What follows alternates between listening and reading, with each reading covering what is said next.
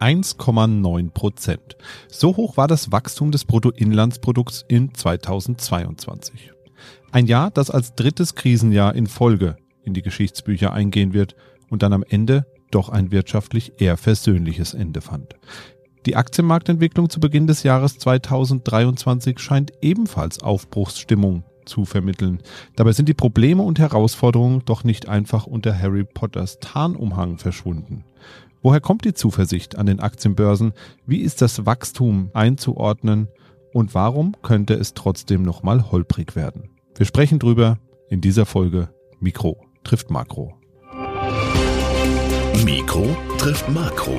Das Finanzmarktgespräch der DK Bank. Hallo und herzlich willkommen zur 60. Folge Mikro trifft Makro. Heute ist Donnerstag, der 19.01.2023 und bei mir ist wie immer Dr. Ulrich Kater, der Chefvolkswirt der DK Bank. Hallo und herzlich willkommen. Hallo. Ja, Herr Kater, Sie müssen mir mal was erklären. Vor, ich würde mal sagen, etwa einem Monat, vielleicht waren es zwei, saßen wir hier und fragten uns, was bleibt denn eigentlich von der Wirtschaft, insbesondere der deutschen Volkswirtschaft, nach diesem Energiekrise Winter noch übrig. Und heute haben wir in den ersten Handelstagen einen Anstieg im DAX von mehr als acht Prozent. Gut, heute ging es nochmal am Donnerstag ein bisschen bergab. Das waren vielleicht teilweise Gewinnmitnahmen, Rezessionsängste in den USA. Aber trotzdem, der Jahresstart, der war doch fulminant eigentlich. Was ist denn da los an den Märkten? Woher kommt denn diese Zuversicht? Ja, es war der beste Jahresstart. Einige sagen seit Beginn der Aufzeichnungen, aber ich habe mir sagen lassen, 1971 war auch sehr gut, aber trotzdem wirklich ganz weit vorne. Und ja, ich könnte mir das natürlich einfacher machen und könnte sagen, der Grund ist äh, das Wetter. Es ist in diesem Winter bislang vier Grad zu warm gewesen. Es gibt keine Erdgasmangellage, weil dann eben weniger äh, geheizt wird. Die Industrie produziert weiter und die Krise ist eben abgesagt. Das ist sicherlich auch ein Stück der Wahrheit. Zumindest ist es ein, ein großes Stück auch dieser neuen guten Stimmung hier in, in diesem äh, neuen Jahr. Denn ist klar, wenn jetzt die Energie hätte rationiert werden müssen, dann wäre die Konjunktur wahrscheinlich auch wirklich schlechter dran gewesen. Aber man muss sagen, das ist es ja nicht alleine. Es ist nicht nur hier die deutsche Stimmungsaufhellung wegen Wetter, sondern wir hatten auch aus Amerika äh, bessere Wirtschaftsdaten einfach für den November und Dezember wurden die Zahlen einfach nach oben korrigiert. Das machen statistische Ämter manchmal, weil eben, wenn sie veröffentlichen, noch nicht alles ausgerechnet ist, was so ein Bruttoinlandsprodukt ausmacht. Und dann wird eben nach oben genommen. Und das ist jetzt äh, in den letzten Tagen des Jahres, beziehungsweise gleich zu Beginn des neuen Jahres passiert. Und dann haben wir alle mitverfolgt, was in China geschieht, ja, das Reopening, die, ähm, die äh, 180-Grad-Wende von einem Ende des Spektrums der Covid-Politik, strikter Lockdown zum äh, anderen Ende gehüpft. Das ist natürlich für die Bevölkerung sehr, sehr leidvoll. Aber aus ökonomischer Sicht heißt es, dass wahrscheinlich weiter produziert wird, denn wir interpretieren das, was da in äh, China jetzt gerade das Corona Regime ist so, dass die Leute sich zur Arbeit schleppen sollen, wenn sie denn können. Und das ist, wie gesagt, für die Bevölkerung alles andere als lustig. Fürs Regime, ich weiß nicht, äh, auch nicht so glaubwürdig, aber für die Ökonomie erstmal äh, insofern eine beruhigende Nachricht, dass eben die Produktionsausfälle jetzt nicht schon wieder losgehen, äh, weil alle krank sind. Ja, das ist sozusagen die erste Runde der Stimmung gewesen in diesem Jahr. Aber die zweite Runde hat ja schon begonnen. Sie haben es gerade gesagt. Heute geht's runter. Und wir haben auch gestern auch schon wieder schlechtere Daten aus den USA gesehen. Also wenn eins sicher ist, dann, dass diese Wellenbewegungen, die wir aus dem letzten Jahr kennen, in den Finanzmärkten, in Aktienmärkten und auch Rentenmärkten, himmelhoch jauchzend, zu Tode betrübt, dass das noch eine ganze Weile weitergehen wird. Es deutet sich an und die erste Welle haben wir schon erlebt. Lassen Sie uns dann nochmal die Sachen, die Sie jetzt eben schon angesprochen haben, so ein bisschen im Einzelnen durchgehen. Die Deutschen gelten ja grundsätzlich als Sparweltmeister und das haben sie auch zu Beginn dieses Jahres bereits unter Beweis gestellt, allerdings in ganz anderer Hinsicht als sonst. Es geht eben nicht ums Sparbuch, sondern diesmal geht es um den Gasverbrauch, denn insgesamt geht der Verbrauch in Deutschland um 38 Prozent, also mehr als ein Drittel zurück.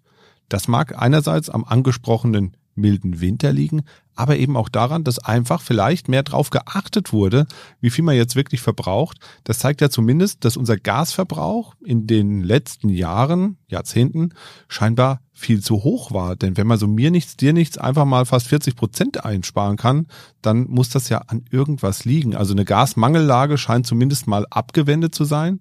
Ist jetzt Zeit durchzuatmen und die Energiekrise schon mal abzuhaken? Ja, das wäre nun wirklich mal interessant gewesen. Gute Frage, wie viel an Erdgas denn eingespart worden wäre, wenn es jetzt normal kalt gewesen wäre. Das äh, ist tatsächlich interessant. Aber sei es wie es ist, äh, so wie es jetzt sich darstellt, haben die privaten Haushalte äh, in dieser ganzen Heizsaison im Durchschnitt 20 mehr, gut 20 Prozent. Diese 38 Prozent, das sind so einzelne Wochenwerte. Wenn es dann wirklich lauwarm ist draußen, dann schnellt natürlich die Einsparleistung noch, noch nach oben. Insgesamt über alle Wochen jetzt ähm, aus, dem, aus dem Herbst raus sind es äh, gut 20 Prozent, was die deutschen Haushalte eingespart haben gegenüber dem Durchschnitt der letzten Jahre. Aber klar, das muss man jetzt vor dem Hintergrund des Wetters sehen. Es ist äh, schließlich, schließlich eben vier, vier Grad zu warm zurzeit äh, in, in, diesem, in diesem Winter. Ja, am besten schaut man mal auf die Wochen, wo es jetzt normal warm und kalt geworden ist. Und in diesen Wochen lag der Erdgasverbrauch bei nicht ganz 20 Prozent minus. Und das heißt folgendes, die hohen Preise im Erdgasbereich, über die ja viel gesprochen wurde, sie haben schon dazu beigetragen, dass die privaten Haushalte in Deutschland kräftig gespart haben. Das kann man einfach mal so feststellen. Und durch die warmen Temperaturen kommt jetzt eine riesige Übererfüllung sogar dazu, bis hin zu 38 Prozent. Aber was wir auch gemerkt haben und auch gemessen haben, ist, wenn es richtig kalt wird, dann heizen die Leute doch. Dann geht's äh, der Verbrauch hoch und sogar über den normalen Durchschnitt hinaus. Und wenn es ein richtig kalter Winter gewesen wäre, dann hätten wir das Einsparziel auch nicht erreicht. Das wird man auch sehen. Und das zeigt eben, dass die Konsumenten, wenn es denn notwendig ist, nicht nur bereit sind, dann Geld auszugeben, denn hochheizen heißt äh, hoch ausgeben, sondern dass sie auch in der Lage sind dazu. Aber hätten die Konsumenten sich das überhaupt leisten können? Schließlich sind ja alle gebeutelt durch die Inflation. Also wir haben ja Werte gehabt von zehn Prozent und leicht drüber und viele wissen gar nicht mehr, wie sie über die Runden kommen sollen. Da wäre dann doch die Hütte zwangsweise kalt geblieben bei vielen sicherlich. Ja, die Fälle gibt's natürlich, äh, auch häufig und die ähm, in so einer extrem kalten Winter, wo, wo Leute mit geringem Einkommen nicht heizen können, das wäre natürlich auch berichtet worden, das wären die Stories gewesen in den, in den Medien. Aber trotzdem wäre das dann auch nicht repräsentativ gewesen für die deutschen Haushalte. Wir reden ja hier eben über die Gesamtheit aller Menschen und ähm, da muss man einfach anhand des Heizverhaltens, was wir messen in den kälteren Wochen, muss man schon sagen, ja, das Geld wäre da gewesen. Oder man hätte es halt zu Lasten von anderen Konsumausgaben so verwendet. Und das Ganze ist eine Spur, deutet eben hin auf was anderes, was auch eine große Überraschung ist aus den letzten äh, Wochen, äh, aus den Daten aus den letzten Wochen, nämlich dass der Konsum in Deutschland, der Konsum der privaten Haushalte in den vergangenen Monaten generell sehr stabil war. Der Konsument ist eigentlich in einer guten Verfassung. Aber Moment, jetzt muss ich mal zurückdrehen. Wenn ich mich erinnere, habe ich in Erinnerung, dass der Handel zumindest gesagt hat, das Weihnachtsgeschäft beispielsweise in den letzten Wochen, das war ja jetzt Dezember gerade, ist ja nicht so lange her, das war äh, gar nicht so gut. Ja, hier wird, hier wird, hier wird schnell geklagt vom Handel. Das war ein Muster, was man in vielen Weihnachtsgeschäftverläufen ähm, feststellen kann, insbesondere zu Beginn. Dann läuft das Ganze schleppend an und dann wird schon mal geklagt, dass es, wenn man sich das verlängert vorstellt, dass es ein schlechtes Weihnachtsgeschäft wird. Und Anfang Dezember waren die, die, die, die Zahlen auch schlecht, ja, relativ äh, mau. Aber das hat sich dann geändert von Woche zu Woche und am Ende ist das Weihnachtsgeschäft äh, im letzten Jahr gar nicht so schlecht gewesen. Aber man fragt sich ja schon, woran das liegt. Denn wenn man die Konsumentenstimmung anschaut, die ist ja am Boden und das doch auch zu Recht angesichts der Inflation. Und wir haben es ja mittlerweile genau. Wir haben ja die Daten des letzten Jahres im Durchschnitt 7,9 Prozent Inflation. Das ist ja schon ein Rekordwert, den ich so noch nie erlebt habe, ehrlich gesagt, in der Zeit, in der ich mich so ein bisschen intensiver oder ein bisschen mehr damit beschäftige. Wie kann da die Konsumentin oder der Konsument denn nicht ins Straucheln geraten bei solchen Inflationswerten? Gut, also erstmal muss man wissen, und das wissen eigentlich nur die, Kon die Konjunkturbeobachter, dass diese veröffentlichten Werte zur Konsumstimmung die Stimmung des Konsumenten, das Konsumentensentiment, das liegt am Boden, es ist abgrundtief, dass diese äh, Konsumentenstimmung mit dem tatsächlichen Konsum traditionell wenig zu tun haben. Der statistische Zusammenhang ist gering. Wir verwenden es nicht zur Prognose des Konsums. Wo das herkommt, müsste man mal nachspüren, aber wir ähm, haben eben festgestellt, dass der Zusammenhang äußerst schlecht ist und auch in diesem Jahr. Es ist ja so, der Konsum, die Konsumstimmung ist, ist äh, historisch schlecht, aber der Konsum ist relativ stabil. Woran nichts ähm, hat eine Reihe von Gründen. 8% Inflation haben wir ja gehabt im letzten Jahr. Und 8% Inflation heißen 8% Kaufkraftverlust. Das ist so. Aber es gab eben viele, viele Gegenwirkungen, die das Ganze abgemildert haben. Das sind eben die vielen staatlichen Maßnahmen, die da sehr stark entlastet haben die Entlastungszahlungen, das geht los vom 9-Euro-Ticket, was ja noch aus dem, aus dem Sommer stammte, bis hin jetzt zur Abschlagszahlung im äh, Dezember. Viele, viele kleine Maßnahmen, die sich aber summiert haben. Das heißt also, die dem äh, privaten Haushalt unter die Arme gegriffen haben. Es reicht natürlich im Einzelfall immer nicht. Ja. Jeder äh, Haushalt sagt, aber äh, ich habe da doch eine, da eine, Einschränkung und es, es, es reicht ja nicht aus, was ich hier als Ersatz kriege. Aber in der Summe auf alle Haushalte gerechnet hat es eben eine, einen spürbaren Effekt gehabt. Dazu kommen äh, jetzt schon die ersten Tarifabschlüsse, die eben jetzt verhandelt haben, die Tarifvertragsparteien, die haben auch relativ hohe Abschlüsse gemacht. Vor allen Dingen Einmalzahlung. Da ist auch diese 3000 Euro Regel, steuerfreie ähm, auszahlbare ähm, Sonderzahlung, äh, ist auch viel in Anspruch genommen worden. Diese beiden Maßnahmen haben sehr stark stabilisiert. Es gibt eine Größe, in der man das zusammenfassen kann, wie das gewirkt hat. Das ist das sogenannte verfügbare, verfügbare Einkommen der gesamten privaten Haushalte.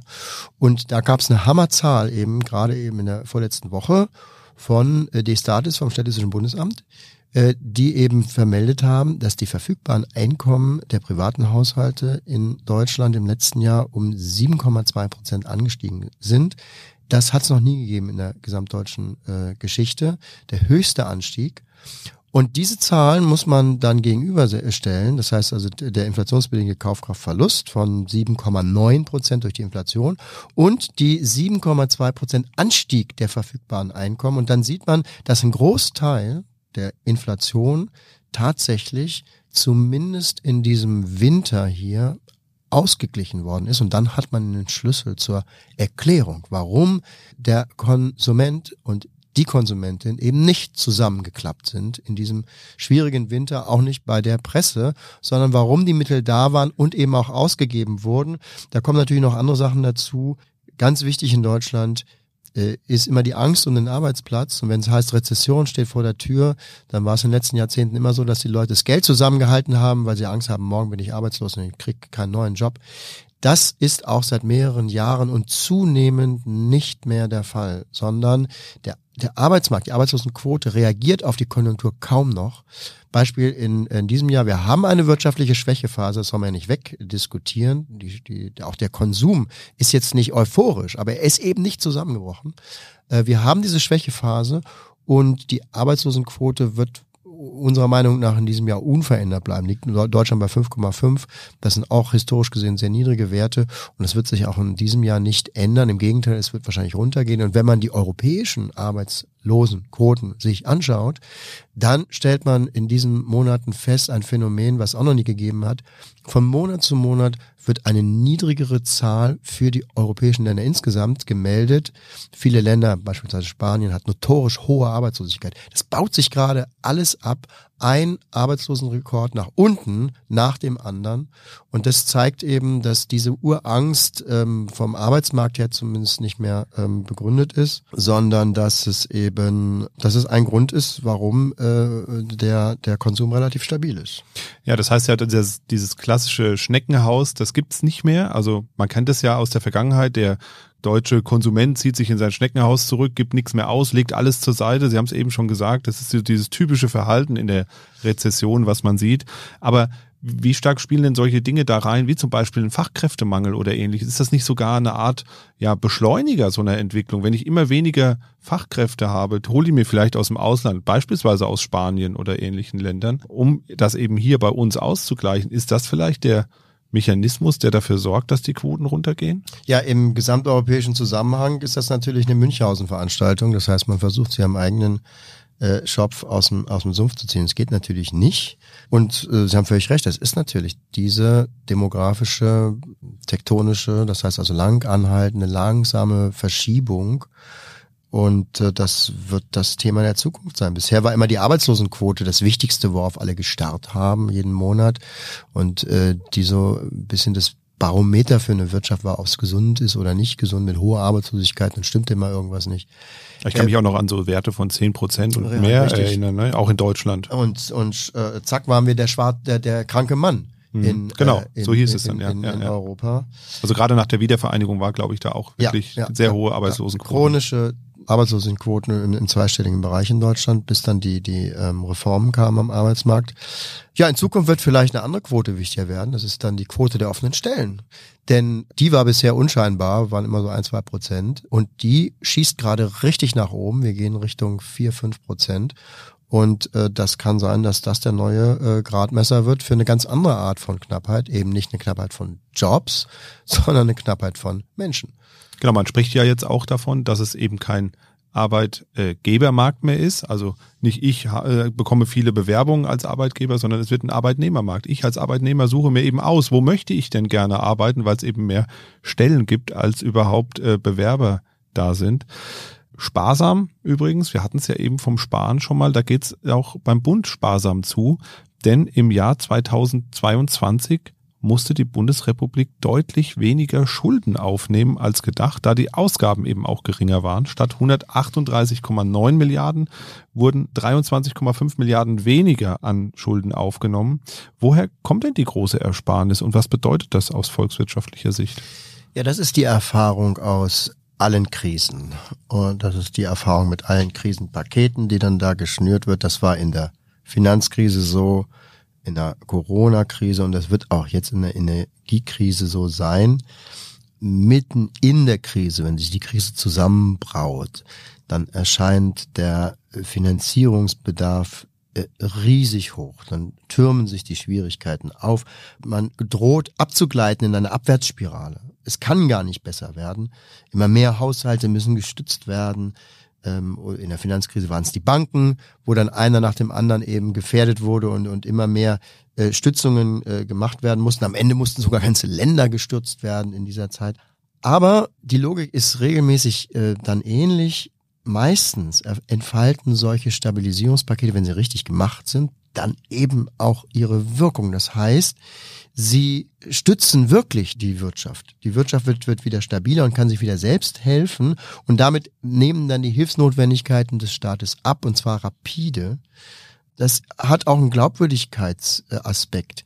Wenn der Staat sagt, wir haben hier eine Corona-Krise und wir stellen mal 20 Millionen bereit, um äh, die Wirtschaft davor zu schützen, dann äh, würde sich äh, jeder mit einem Schmunzeln abwenden und würde sagen, ja, aber die Krise wird jetzt weitergehen, weil 20 Millionen reichen hier nicht. Wir bräuchten eher 200 Milliarden oder noch mehr. Also es muss natürlich auch eine Glaubwürdigkeit äh, in diesen Paketen drin sein. Das gleiche ist in diesen Billionen von angekündigten Garantien in der Finanzkrise.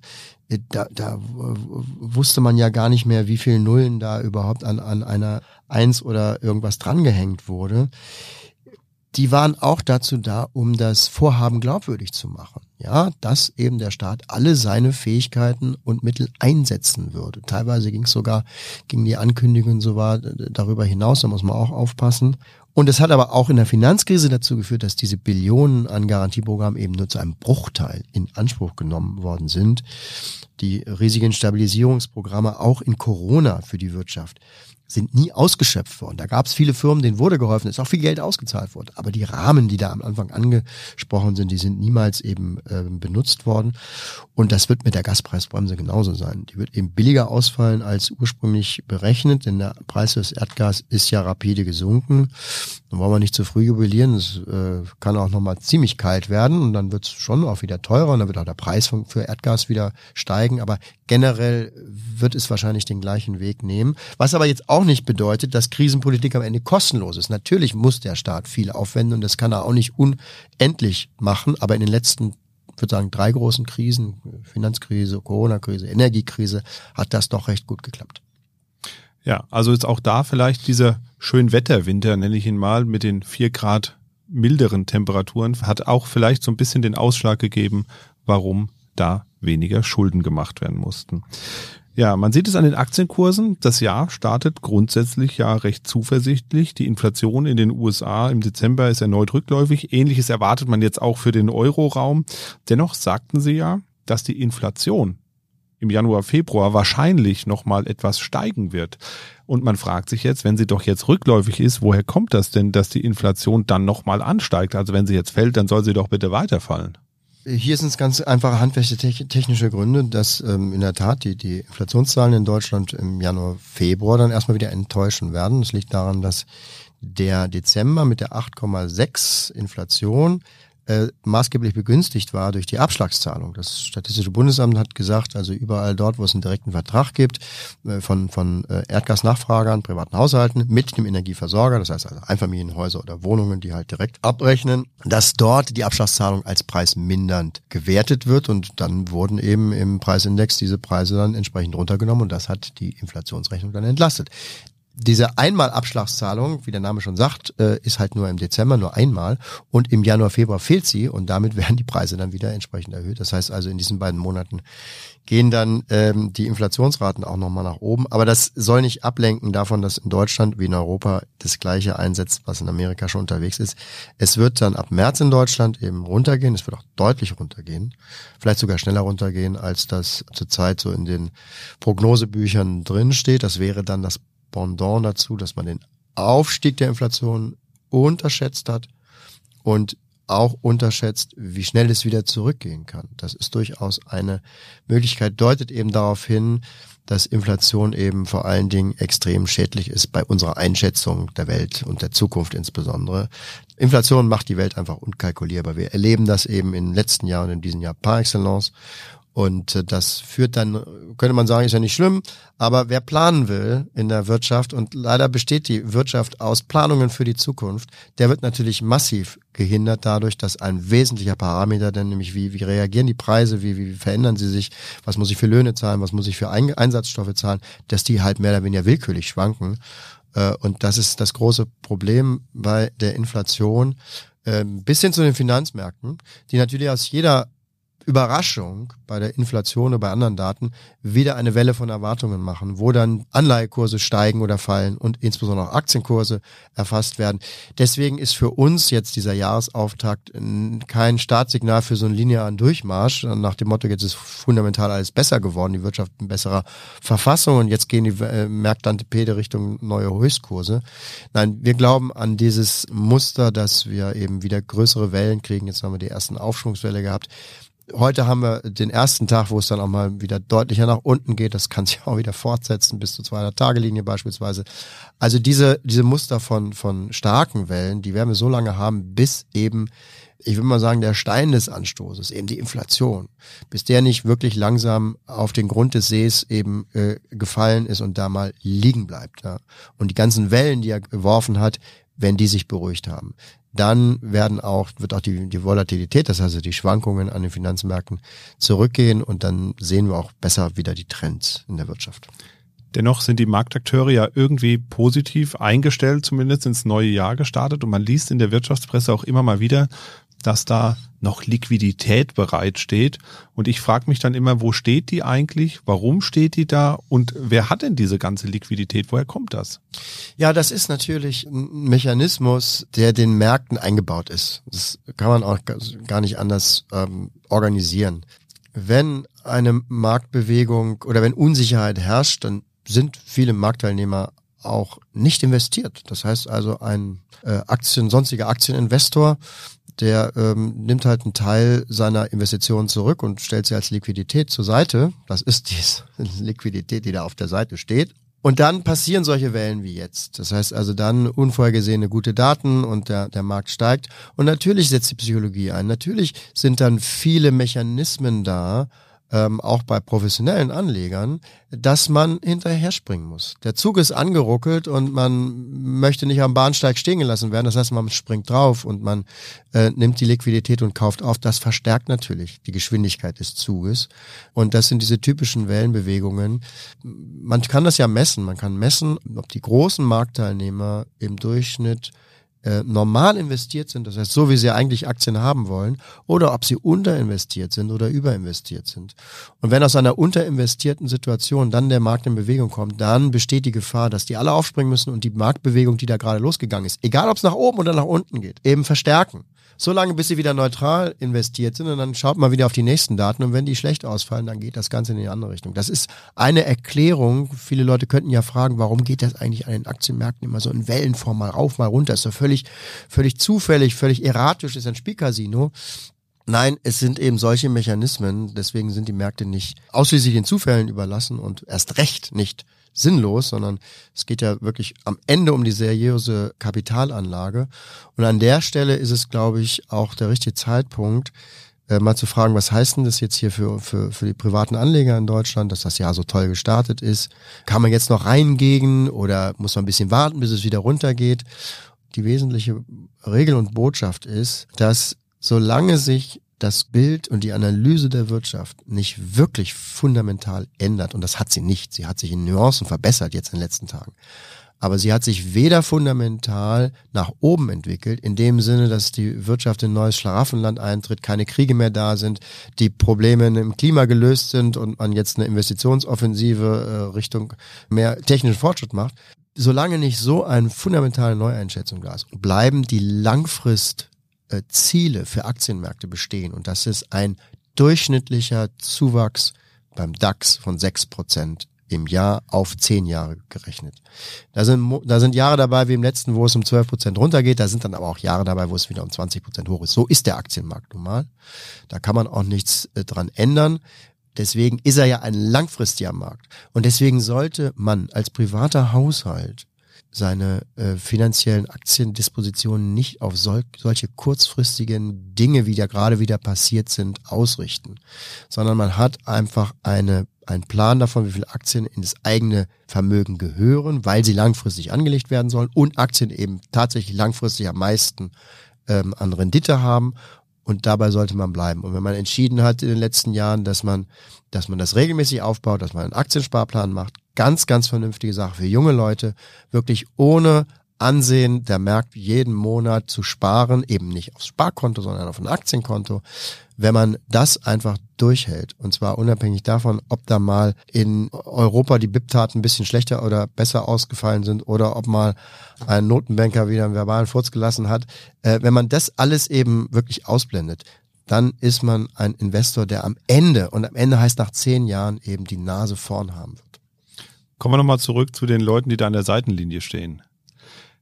Sind die denn jetzt noch da? Also werden die jetzt in den nächsten Wochen und Monaten nochmal Liquidität in den Markt schießen, wie es so schön heißt? Oder haben die schon ihre Investitionen getätigt und das hat jetzt auch die Kurse so beflügelt am nee, Jahresanfang? werden die nicht, werden die nicht, weil die sind wieder neutral. Die haben das jetzt eben in den letzten Tagen gemacht und das äh, ist auch der Grund dafür, dass es jeden Tag weiter hochgeht. Wir hatten ja in den, nächsten, in den ersten äh, 14 ähm, Handelstagen nur zwei Tage, wo es mal ein ganz bisschen abbröckelt, aber dann sofort wieder hochging.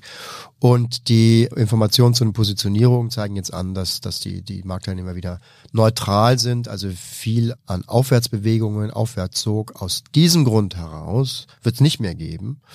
Aber es kann natürlich sein, dass wieder eine gute Meldung kommt und äh, jetzt die Notenbank, das nächste Wichtige wird äh, sein, was die FED macht, Anfang Februar, die nächste Sitzung, die nächste Zinsentscheid. Und wenn sich da verdichtet der Eindruck, dass die FED bald wieder die Zinsen senkt, dann wäre das der nächste Turbo für die, für die Aktienmärkte was dann wiederum im Mai oder Juni dadurch abgelöst werden könnte, dass man sieht, die Inflation ist zwar schön gesunken, aber sie ist viel zu früh eben aufgeschlagen. Das heißt also, bei vier Prozent bleibt sie stehen und nicht bei zwei.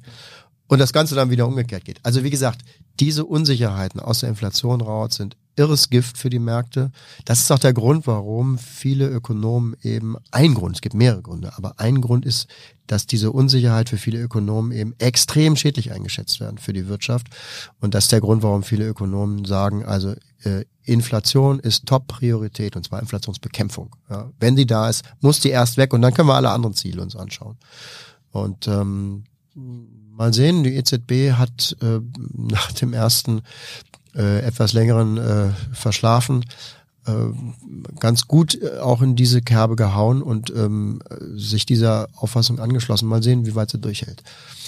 Dennoch habe ich das Gefühl, irgendwie sind alle Marktteilnehmer erstmal so ein bisschen positiver in dieses Jahr reingestartet. Man hat sich mit den Rahmenbedingungen ein bisschen arrangiert. Man sieht vor allem, dass es nicht zu diesen großen Energiekrise-Problemen kommt, die da ausgemalt wurden. Ich glaube, das war auch ein ganz wichtiger Faktor jetzt in den letzten Wochen. Unbedingt, unbedingt. Der Absturz hat nicht stattgefunden und das äh, zieht natürlich nach unten hin auch ein, auch ein riesiges, dickes Netz ein unterm Aktienmarkt, dass wir also diesen, diesen Absturz, der dann auch an den Märkten der Wirtschaft natürlich gefolgt wäre, dass wir das nicht bekommen.